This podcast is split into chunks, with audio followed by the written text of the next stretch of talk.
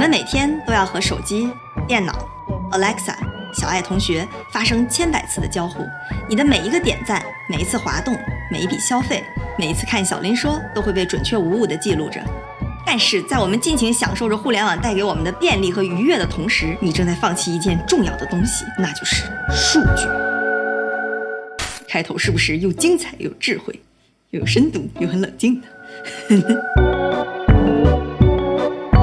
数据可以有多么神奇呢？就是你今天刚办完婚礼，明天就能看到婴儿车的广告；刚学完 Python，明天就给你推送格子衬衫；你今天心情不太好，就给你推送小林说。当然，这些都是比较初级的应用哈。真正的大数据都是那种悄无声息、悄然无声，在背地里头暗自进行。它可以以各种微妙的形式影响着我们的行为，影响着甚至是总统选举，影响着这个总统到底是特朗普还是希拉里。甚至哈，当这一切都已经发生了，我们还毫无察觉。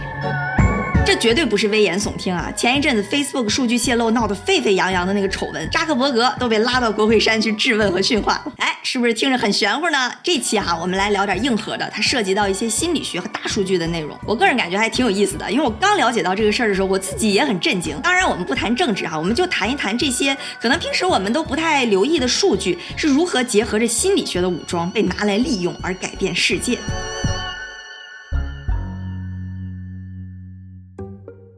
个事儿哈，要从一个叫做 SCL 的公司说起。这公司成立于一九九零年，是一个做战争心理咨询的，曾经帮助美国和英国的军方参与过阿富汗和伊拉克的战争。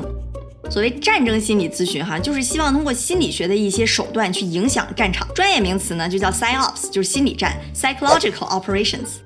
比如说，我怎么去劝服穆斯林的小孩不要加入基地组织，或者是怎么去劝一个村庄投降，等等等等。当然，我们不说战争哈，但你想一想，这套策略如果真的能通过改变人们的心理去影响他们的行为，那有一个发挥更大作用的地方，哎，就是选举。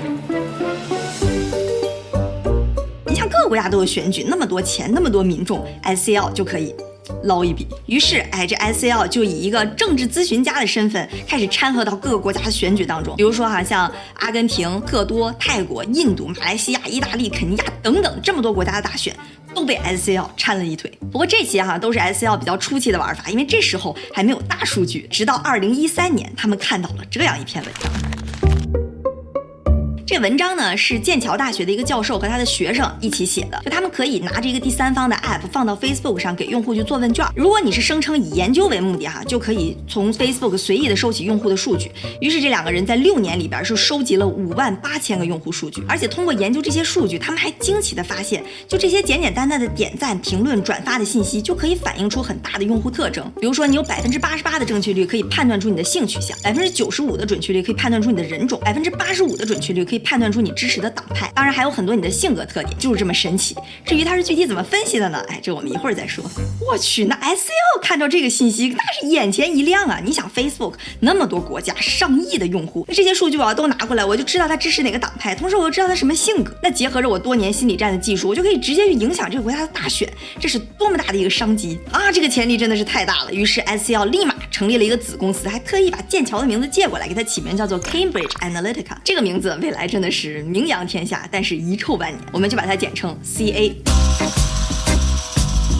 那 CA 当然是要为了谋取商业目的的，所以他的思维也很简单。我要做的事情，简单来讲分三步：获取数据、分析数据、改变选民行为。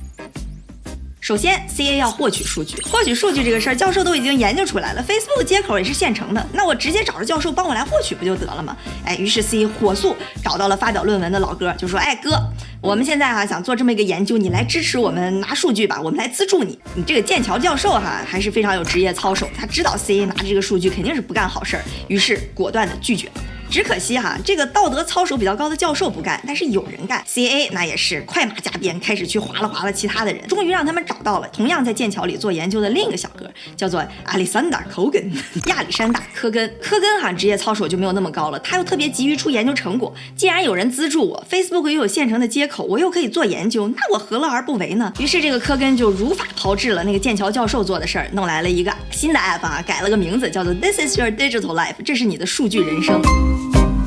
就拿着这个新的 app 在 Facebook 上开始给人发问卷。这个问卷呢是原来剑桥教授的，算是个升级版吧，一共有一百二十道题。你想答一百二十道题还是挺多的，但是啊。这个科根可以给钱，这也是 CA 为什么要资助他的一个原因。就是说我给你钱，两刀到四刀，哎，你花个五分钟来帮我做个问卷，不研究不得了。他发现他这个问卷发出去，我不光可以收获到填问卷的这些用户的数据，Facebook 还有一个安全漏洞，就是我可以把这个用户的好友的数据也收集过来。这是什么概念哈？就是你的有个好朋友，比如说在微信里头做了一个问卷，跟你八竿子打不着的一个问卷，然后你的数据包括你的姓名、年龄、家庭住址、种族各个封信息，嘣就被人家给拿走了，完全都没经过你的同意，你说吓人不吓人？What？这可是海量的信息，科根也是快马加鞭啊！几个月的时间里发出去了二十七万份的调查问卷，收获了五千万人的用户数据。当然还有一些数字说是七千万还是八千万，不过就是这个数量级哈，大家可以感受一下。据 CA 自己称哈，他们已经收集到了全美有投票权选民平均来说每个人五千个用户数据，就这么一个小小的小程序哈，就造成了有史以来影响范围最广的数据泄露。这些哈都是后来被披露出来的。你想那时候的 CA 拿着几千万用户的数据，偷着在家里乐，数据获取，哎，成功搞定。好，那我们现在已经有了海量用户的个人信息，还有他们各种转发、点赞、评论的数据。你说他是怎么通过这些信息就分析出来你的性取向、政治取向，甚至你的智商等等等等呢？How？这就说回我们最开始说的那个剑桥教授的论文，它里边有个研究结果，这个原理啊就很复杂。来，我来给大家简单说个意思啊。比如说，他可以通过看你的点赞来判断一下你是个怎么样的人。就假设你经常给一些科学论文、给一些理论分析点赞，大概率哈，你可能是一个逻辑思维比较强、高智商的人。你要整天点赞一些什么娱乐八卦，谁谁离婚了，谁谁又被抓了，或者网购信息，那你大概率哈，哎。哎，当然大家别对号入座啊！我只是说他们分析出来这个信息是高度相关，但也不是绝对的。所以你你要爱看什么八卦娱乐，爱点赞，你就接着点。在他们研究里呢，还发现了一个非常有趣的现象啊，就是那些喜欢点赞 Hello Kitty 的人，大概率哈是一个性格外向、情绪稳定，而且又有责任心的人。这个人就更有可能倾向于是一个民主派的政权，是一个基督徒，而且大概率是个年轻人。哎，就因为你点了一个 Hello Kitty，是不是既神奇又吓人？所以你像啊，你在平时刷个抖音，你每次的浏览，每一次的滑动，每一次的小爱心，这些数据都唰唰唰就被送到字节跳动的总部了。对于他们来讲，那不是轻轻松松出一份你的性格分析报告，就跟玩儿似的，真的是比你自己还了解你自己。所以哈，下次你要真的想了解一个人，他平时关注什么，性格喜好是什么样的，把他手机拿过来，抖音上刷一刷，哎，立马就知道了。好，扯远了啊，我们接着回来说这个 CA，CA 就借着之前剑桥教授的这套分析，同时又拿着 Facebook 拿过来这些用户数据做了一个改进，就形成了一套他们的五维性格分析法，叫做 Ocean。通过这个方法，就可以从五个维度评测出来你的性格特点。CA 的这个 CEO 也是非常的猖獗哈，有一次在一个纽约峰会上就放话说，我们 CA 现在的数据已经可以精准的预测到每一个美国成年人的性格特点。当然，这都是他自己说的，他自己到底是在那尬吹也也无从考证。不过你可以想象到他们拿到的那个数据的数量级，你说可怕不可怕？就这样，数据分析也搞定了。那既然又分析了数据，前期又做了这么多的准备工作，又在社交媒体上大放厥词，接下来 CA 就成功掺和到了全球最大的选举盛会——美国大选，加入到了特朗普的选举团队。接下来他们要做的，这也是他们最擅长的，也是最终目的，就是通过改变行为来影响选举结果。为什么说这个事儿是 CA 最擅长的哈？哎，就说回到最开始，我们说他的母公司 SCL，别忘了 SCL 一直就是做这种通过心理策略来影响选举。